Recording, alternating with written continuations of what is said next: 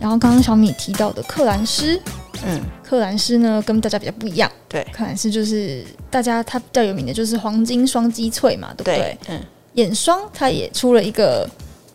也是双管的黄金亮眼翠，所以它这双管双双管里面是有成分或者质地上的不同吗？克兰斯的黄金亮眼翠，就是它有包含它原本黄金双击翠里面的那个姜黄的成分，嗯，然后它可以达到精准抗老的效果，然后它可以跟其他的成分更好的作用在一起，然后添加了一个有机高山儿参，就是可以生成眼周所需要的年轻蛋白酱，这样眼眼周就可以达到淡纹跟紧致的效果，嗯，然后最特别的就是。它的水乳的质地嘛，对，它水乳它是双管的，然后它的水乳质地是二比一，是三分之一的弹润精华加上三分之二的提亮水构成的。嗯。我自己其实有试用这一支产品，然后我还蛮喜欢，而且我觉得它的包装上面有一个还蛮特殊，就是蛮贴心的设计，它是可以转动用量，对不对？对对对，我觉得还蛮喜欢的。然后，但是因为脸比较大，所以我都 会转到最大滴的。它就是说，它其实有一个特别的推荐的用法，是你的小滴的那个用量，你可以进行你日常的保养，就是单独的当做眼部精华的第一步进行，后续可以再叠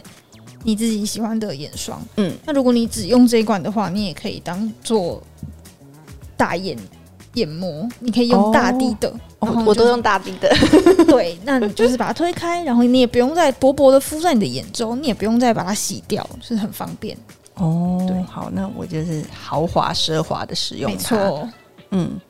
然后记得在涂眼霜的时候，一定要轻柔、轻柔再轻柔。嗯，哎，对，我还有一个疑问想问，因为我觉得应该也是蛮多消费者想要知道的，就是，嗯，因为我们刚刚有提到说眼部精华眼霜这些都是特别拉出来，那。我不能够只用我的乳霜使直接使用全脸，就是包括眼周嘛，就是会有差别吗？其实眼部的皮肤啊，嗯、就是跟你的全脸比起来啊，是更薄百分之四十。嗯，对，所以它需要更细致的质地跟更温和的照顾它。哦，我懂，因为它更好吸收，对不对？对，就是说，如果有一些成分它是比较刺激敏感的，你可能脸皮比较厚，所以就是有阻隔在。肤表就不会那么的呃刺激，刺激对，嗯、但是如果眼眼周的话，它是很肤浅的，没错，很容易就会吸收，所以它在成分上面，包括比较呃要更温和，对不对？对，因为像眼周，大家主要都是要抗老嘛，对不对？嗯、那其实抗老的成分会比起一般的保湿啊什么的来的更有。那个活性，对对对，那个活性的效果会更强一点，哦、所以需要针对眼周去特别的照照顾它。嗯，好像不只是成分的选择，质地也是。因为如果照你这样子说的话，因为我以前都会以为说，哦，眼霜因为皮肤这边是眼周是没有皮脂腺，所以应该要更滋润。可是好像又不是这么一回事，因为它的比例上面可能要拿捏的更精准。因为有一些人他一旦用了更滋润的长肉芽，对，吸收不了，反而是长肉芽的，所以。